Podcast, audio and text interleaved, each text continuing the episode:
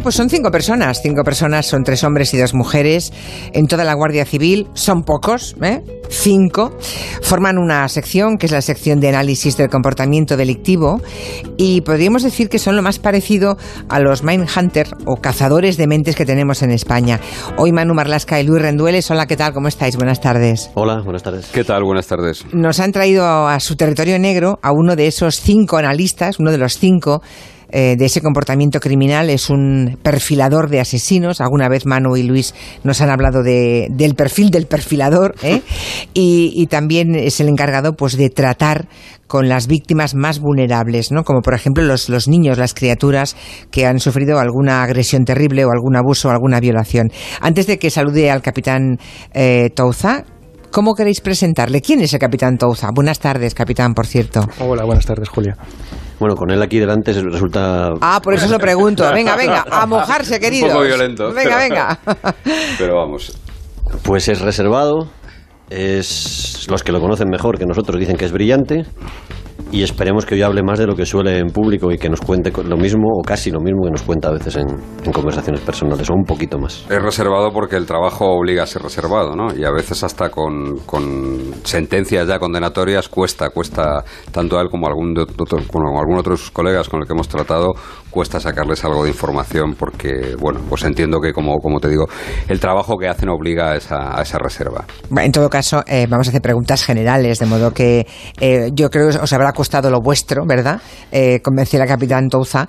Mm, casi siempre todos los invitados que tenemos en territorio negro eh, les cuesta a Manu y a Luis un largo esfuerzo de convencimiento, ¿verdad? Porque la, la, gente más brillante es la gente más discreta, la gente que no quiere aparentar, que no quiere salir, que no quiere, ¿verdad? Así que, capitán Touza, mmm, mmm, relájese usted, usted que sabe tanto de esto, que no pasa nada. Bueno, eh, es una pequeña unidad de élite en la que usted está, algo así como las ciencias de comportamiento del FBI, ¿no? Ahora que está tan de moda esa serie que ve tantísima gente, eh, de los cazadores de mentes de la Guardia Civil, ¿nos podría usted contar en general cómo funciona, ¿no? ¿En qué consiste exactamente su trabajo, capitán? Bueno, pues nuestro trabajo consiste pues, precisamente en eso, en aplicar los conocimientos de las ciencias del comportamiento, de la, psicología, la criminología, otras ciencias relacionadas, a, a, la investigación criminal, a ver cómo esas ciencias pueden ayudar a, nuestros investigadores, a nuestros agentes de policía judicial de la Guardia Civil a, aumentar su efectividad en la resolución de, de, casos, sobre todo casos delitos contra las personas, es en lo que más nos encontramos, que es donde más, eh, digamos, las interacciones personales, eh, todos los aspectos motivacionales, psicológicos, pues, pues cobran más, más importancia y son, son más fáciles de analizar. Dígame una cosa, cinco en toda España no son muy pocos. Sí. Vale. sí. vale. Le agradezco la sinceridad porque es evidente que, en fin, que no, no, pueden ustedes con todo el trabajo, ¿no? Me consta que hace tiempo ya que existe esa unidad, pero que es a partir del secuestro y, y, asesinato de Diana Kerr cuando de verdad ustedes empiezan a participar en operaciones en toda España, ¿no? Bueno, es tal vez sea cuando se nos dio más, más visibilidad, por, por ser un caso muy, muy, muy mediático, pero nosotros llevamos ya muchos años. La unidad se fundó en el año 94, fue realmente pionera en, en España y, y en Europa incluso. Y, claro, como todos los inicios son muy modestos, empezó siendo una unidad de dos personas, luego fue creciendo hasta ahora que somos cinco y, y solo puedo decir que, claro, a mí me gustaría que fuéramos 15, 20, pero, mm. Pero también reconozco que es muy, muy difícil el, destinar recursos a, una unidad como la nuestra, tan específica, que, que, también tiene acotado los casos en los que interviene de una manera muy, lo más objetiva posible, porque evidentemente pues eh, como pueden imaginar no, no, podemos llegar a todos los delitos que nos, que nos gustaría para, para, poder aportar lo que, lo que nosotros podemos asumir en las investigaciones o cómo podemos apoyar a nuestras unidades, pero, pero bueno, que, que, estamos en una unidad que yo considero que es privilegiada y que, y que es, hace un trabajo, vamos, de, de, una calidad excepcional. Y en esa, en esa unidad, capitán, ¿cuál es la formación que tienen ustedes? Tenemos curiosidad por saberlo. Esas cinco personas, en, digamos, ¿qué disciplinas son ustedes los mejores? Pues mira, lo, lo principal es que todos los integrantes somos, bueno, evidentemente somos guardias civiles, somos especialistas en policía judicial, con experiencia en, en investigación criminal, mm. y actualmente somos tres psicólogos y, y dos criminólogos. Eh, recientemente hemos hace unos años hemos incorporado criminólogos al equipo porque pues porque aportan también un conocimiento que es muy muy útil y, muy aplicable a, la investigación criminal, evidentemente. Ustedes cuando llegan, por ejemplo, en el caso del crimen de Diana Kerr, llegan para apoyar a la UCO, ¿no? Pero sobre todo porque ya tienen un sospechoso, que en, aquel momento ya era el chicle, ¿no? Cuando, cuando la UCO les habla de un sospechoso, ¿qué, qué hacen la gente de su unidad? ¿Cómo llegan allí? ¿Cómo lo hacen? ¿Qué, qué hacen exactamente?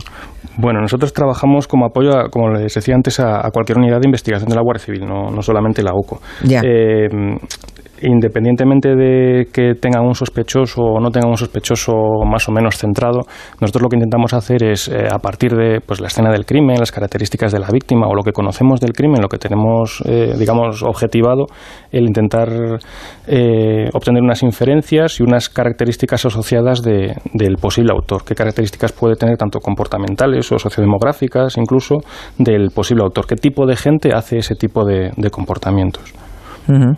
Y con toda esa información de una persona, por ejemplo, como, como el Chicle o como Ana Julia Quezada, también estuvieron en el caso de Ana Julia Quezada, ¿verdad? La que supimos que ayer fue condenada a cadena, iba a decir cadena perpetua, no, a prisión permanente revisable.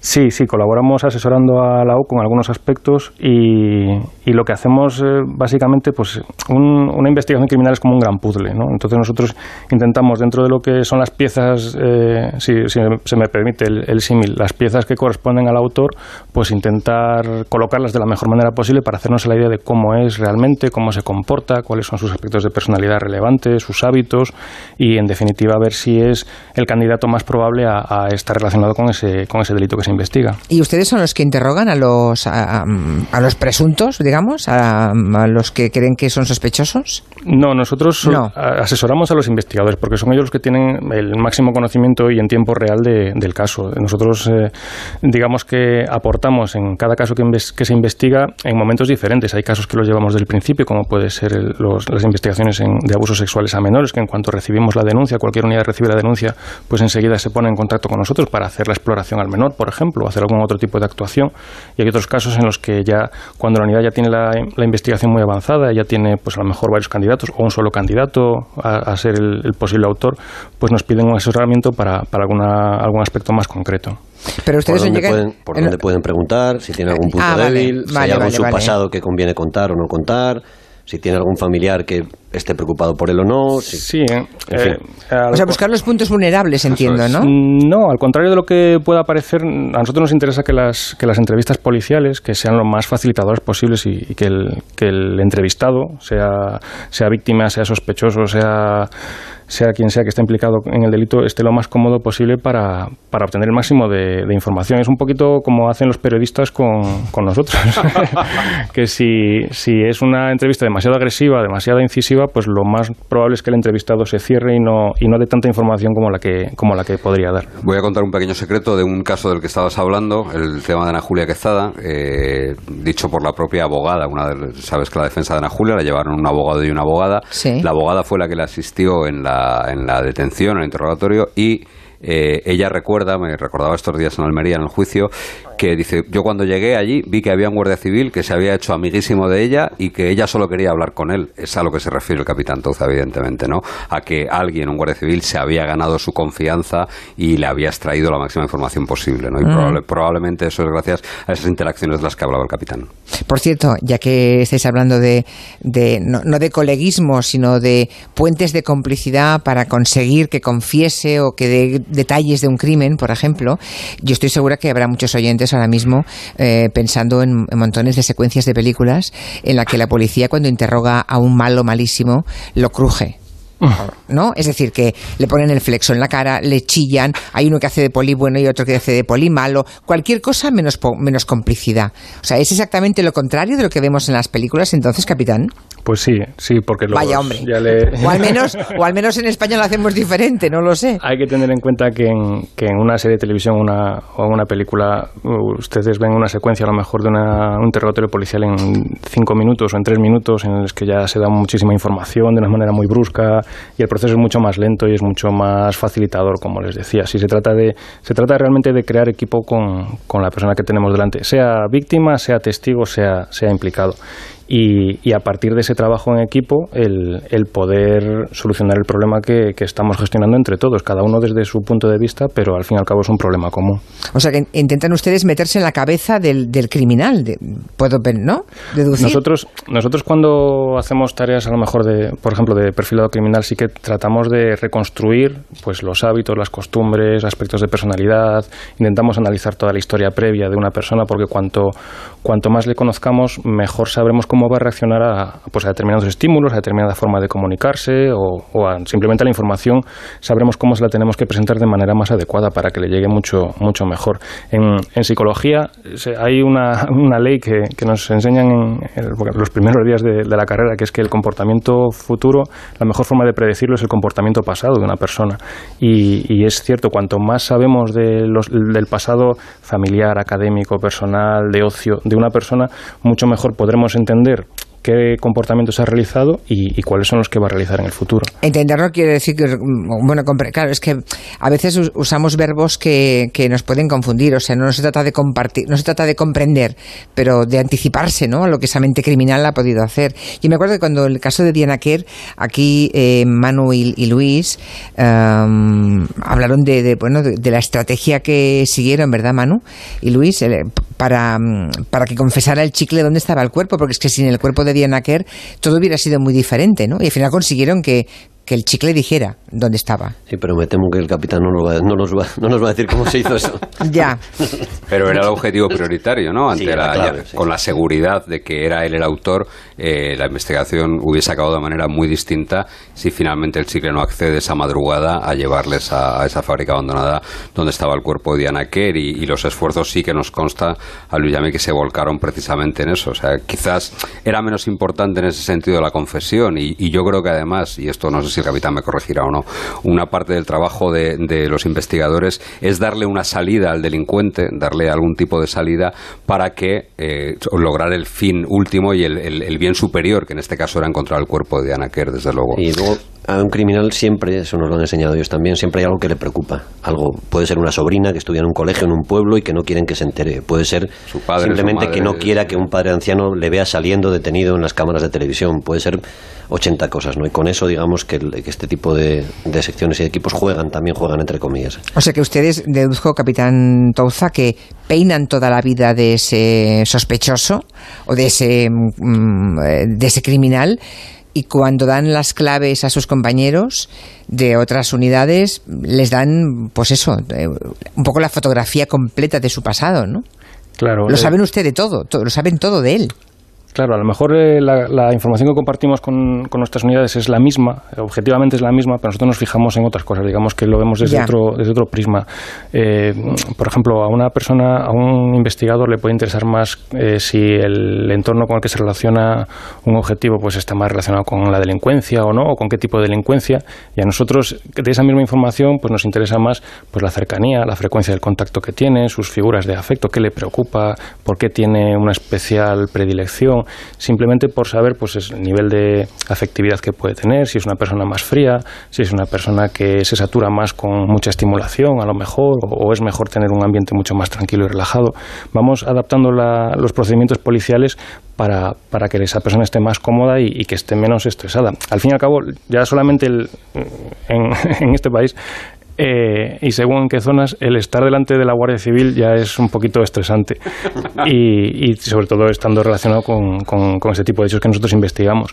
Entonces, cuanto más bajemos ese nivel de estrés, mucho más fácil será para nosotros obtener la información que nos interesa, que, muy rara vez es la confesión, como dicen aquí Mano y Luis, porque nosotros no, no, es el objetivo que nos marcamos, nosotros nos marcamos el que nos dé información, que nos dé más indicios para esclarecer el hecho, sin, sin buscar una confesión que, que luego puede que no que si no bien no va acompañada de otros indicios objetivos no nos sirve para, no, no sirve para, mucho claro. o sea hay que pactar con el mismísimo diablo no muchas veces Casi, casi. Casi, casi. Eh, ustedes se fijaron pronto, eh, me consta, capitán Touza, en, Ana Julia Quezada, en el caso de la desaparición de, del niño Gabriel. ¿Qué es lo que despertó su atención al principio? A ver, el, el caso de Gabriel, como el caso de cualquier niño, el caso de, este tipo de, en este tipo de delitos, pues lo, lo normal eh, es lo que nosotros denominamos una desaparición o un incidente cuya víctima tiene un riesgo bajo de ser víctima. Es decir, estaba la víctima estaba en un entorno conocido, a horas centrales del día, no, no había ningún peligro objetivo, digamos, en el entorno, no había nada que hiciera sospechar que, pues que, que fuera una víctima propicia. Entonces, en, estos casos siempre las primeras gestiones se, se encaminan al entorno cercano de la, de la, víctima o de la persona desaparecida, como era en este caso. Mm, sí que es verdad que, que como a otras personas del entorno, a, Ana Julia Quezada se la, se, la vio, vamos, se la, se la valoró como, como un posible objetivo, pero como, como otras tantas. Sí que es cierto que también a lo largo de los días, y como ya ustedes saben por medios de comunicación y por lo que ha trascendido del juicio, pues había comportamientos que eran un poquito que no, no eran coherentes, digamos, con la situación genuina de, a lo mejor, de preocupación o de, o de desesperación en, la situación en la que teóricamente ella se encontraría siendo una persona tan relacionada, tan cercana con, con el niño. Por cierto, que mm, ahora que recuerdo, mm, si no quiere no conteste, capitán, pero ahora me viene a la cabeza que eh, Manuel Luis, sobre todo, que además escribió un artículo en el periódico, hablaban de que la policía, que la Guardia Civil tendió trampas, trampas para ver si la sospecha que tenía sobre Ana Julia Quezada se confirmaba. No serían ustedes, ¿no? No, nosotros no sé, no sé de lo que no, me está hablando, no, nosotros no hemos ido. ustedes no han sido, vale. De acuerdo. y cuando no, hay. No, no, pero entiendo, entiendo, fuera De, fuera de bromas. Nosotros no, realmente, ya le digo, en ese caso también hicimos una labor de asesoramiento a la Unidad Central Operativo y a la Comandancia de Almería, que hicieron un trabajo fantástico y, hacíamos un asesoramiento un poquito, pues eso, para, para ayudarles a entender pues posibles comportamientos de ella, explicar cómo se comportaba, cuál podría ser su siguiente paso, pero no hicimos ninguna interacción directa con ella, ni, ni mucho menos. pensemos para un poco desmitificar también y sobre todo porque las pantallas pueden inducir a muchos errores, la unidad donde eh, trabaja el capitán no es una unidad que haga detenciones, ni siquiera que haga interrogatorios, sino que permanecen siempre prácticamente en la sombra, en algún caso, y esto mm. lo, quiera decir él o no, sí que eh, pues mediante algún tipo de sistema telemático o no, eh, asesoran a las personas que están interrogando, pero ellos nunca se dejan ver. Quiero decir que, que no es como las películas, como hemos visto en Mindhunter incluso, donde los perfiladores van a hacer detenciones prácticamente, ¿no? No es el caso de ellos. ¿Y cuando, y cuando no hay sospechoso, capitán? Porque eh, en ese caso, ¿cómo se actúa? Porque no tienen ustedes ninguna posibilidad de perfilar. Bueno, sí, por el tipo de crimen podrán llegar a la conclusión de qué tipo de criminal o de individuo puede ser ese, pero debe ser mucho más complicado, ¿no? Eh, sí, digamos que la materia prima de la que nos servimos es, diferente, pero sigue siendo también pues, el escenario del crimen, las características de la víctima y sobre todo que tratamos de reconstruir todos los comportamientos que pueden haber sucedido en, ese abordaje a la víctima y en, los, en uno o en los varios eh, escenarios en los que haya podido eh, desarrollarse el crimen. Es, es, una cuestión, aunque no tengamos a un sospechoso identificado, la labor que hacemos en, eso, en ese caso es pues, precisamente es hacer un pues, un retrato tentativo o imaginario, digamos, de, quién ha podido hacer, qué características ha, podido tener o más probablemente tenía la persona que ha realizado ese, ese comportamiento. Y normalmente cuando la detienen, si el caso acaba bien, que lo es en la inmensa mayoría de las ocasiones, se cumple lo que ustedes habían pronosticado, claro. Pues todo, bien, todo va en función de la información que tengamos. Si tenemos una información de mucha cantidad y, buena información de aspectos de la víctima, aspectos del crimen en general, cuanta más información es mucho más fácil eh, ajustar el, perfil que damos, aunque al 100% eh, muy raramente es posible, es posible hacerlo. Y mm, hay otra parte de, de, trabajo de esta, de esta unidad, de los cazadores de mentes de la Guardia Civil, que mm, que me parece mm, delicadísimo y, muy difícil, que es hablar con los niños o las niñas víctimas de abusos sexuales, ¿no? O que han sido testigos de crímenes, por ejemplo, del asesinato de, su madre a manos de su padre. Debe ser, no sé, es que no me, no me puedo imaginar cómo se afronta una situación así, capitán. Pues eh, es gran parte de nuestro trabajo. En los inicios de, la sección era prácticamente el 90% del trabajo que hacíamos era eso, el, tratamiento especial que, daba la Guardia Civil a, víctimas con alguna vulnerabilidad, o sea, niños de, corta edad. Nosotros tenemos el límite puesto en 8 años porque con la capacidad que tenemos de, desplazarnos por toda España pues no podemos asumir tampoco muchos más, muchos más casos y tenemos especialistas en, cada comandancia que, que, tiene formación específica para hacer con niños mayores.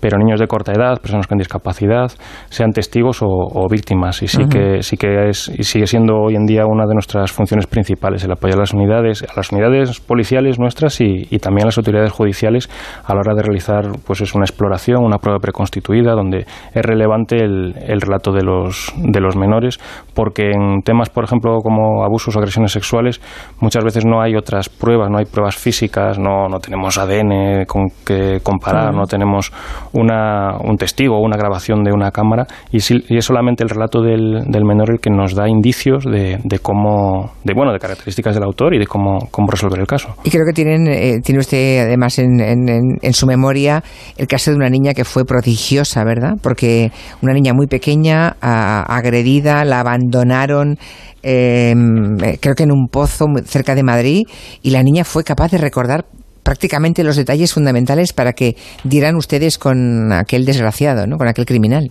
Sí, fue hace, hace años ya, aquí en un pueblo de Madrid, y, y a mí me marcó particularmente porque llevaba poco, pocos años en la unidad y fue un caso muy, muy intenso de muchos días de estar en exclusiva trabajando con la niña. Y, digo trabajando con la niña porque ahí realmente sí que hicimos equipo la, la chica y yo, Andrea se llamaba, se llama, y, y sí que fue de, vamos, fue de vital importancia, no, fue crucial, fue imprescindible porque en ese caso, pues era un poco el ejemplo que le comentaba ahora.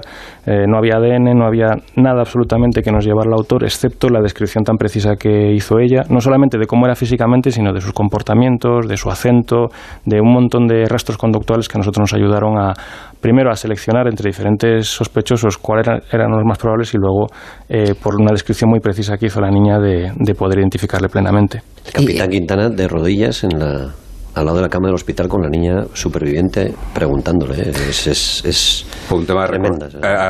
alguien se acordará, en un pueblo de Madrid una, eran ella, esa niña y su hermano, que el, agresor la atacó a ella, la agredió sexualmente y los dejó a los dos en un pozo para que se muriesen de hambre y de, de sed y de hambre. Y afortunadamente todo acabó bien con la detención de este tipo, gracias a, a esa entereza de la cría y al trabajo de la sección del capitán. Debe ser, en fin, no me puedo imaginar lo que, casi. Y, sigue viendo después a esa niña, por ejemplo, que habrá crecido, no mucho porque hace poco tiempo, pero ¿mantiene algún contacto o, ¿O usted cumple su trabajo, capitán, y luego ya se borra de la vida de esa persona? No, nosotros intentamos que nuestro paso sea lo más rápido y lo ah, menos... ¿Y no tiene curiosidad por saber cómo está aquella criatura ahora, por ejemplo? Pues honestamente sí que de vez en cuando algo nos llega o, bueno, por, por, por enlaces externos digamos que sí que a veces tenemos conocimiento, pero no es lo usual porque la verdad es que llevamos eh, actualmente llevamos casi mil casos en el registro que tenemos desde que se creó la unidad, casi mil casos que, que son todos con nombre y apellidos y, que es imposible involucrarse personalmente. además, además que tampoco creo yo que sería muy muy sano para nosotros el Ya me imagino, eso sí, tienen que cortar ese cordón umbilical que les mantiene eh, a lo mejor durante meses ¿no? o mucho tiempo vinculados a una criatura, lo entiendo, lo entiendo. Mm. Bueno, creo que tiene usted una curiosa teoría que, mm, que yo comparto sobre los psicópatas que en lugar de ser criminales se dedican a, a cosas exitosas en la sociedad, ¿verdad? Eh, sí. Desarrolla es Que me, es que me lo, ha chivado Luis y Manu. Sé que no es, sé que no es muy popular mi teoría, pero, pero bueno, porque Luis el otro día cuando contactó conmigo me, me preguntó sobre pues eso, psicopatías, si, si se detectaban, si no se detectaban, si, si había muchos o pocos. Y yo le comentaba un poco pues que, que lo que es el, la psicopatía, lo que en psicología se llama psicoticismo, no es una cuestión de todo o nada. O sea, la dureza emocional, la frialdad, el desapego emocional o, o el, el impulso de transgredir las normas no, no es una cosa que se tiene o no se tiene, todos la tenemos en, en, algún grado. Y hay gente que, digamos, que normaliza ese impulso y esa tendencia hacia, hacia actividades pues que a lo mejor socialmente están mejor consideradas que la delincuencia y pueden ser y pueden ser gente de éxito pero pero sí que presentar esos rasgos de personalidad pues eso más tendentes a la frialdad al desapego emocional etcétera. O sea, un alto ejecutivo podría ser no eh, está en el lado está en el lado oscuro pero digamos que no comete crímenes no yo no lo diría claro que es un detalle es un detalle como mínimo. Muy interesante capitán le agradecemos que haya venido hasta la radio y ha sido muy interesante escucharle. Luis y Manu hasta la semana que viene hasta luego. Adiós, gracias.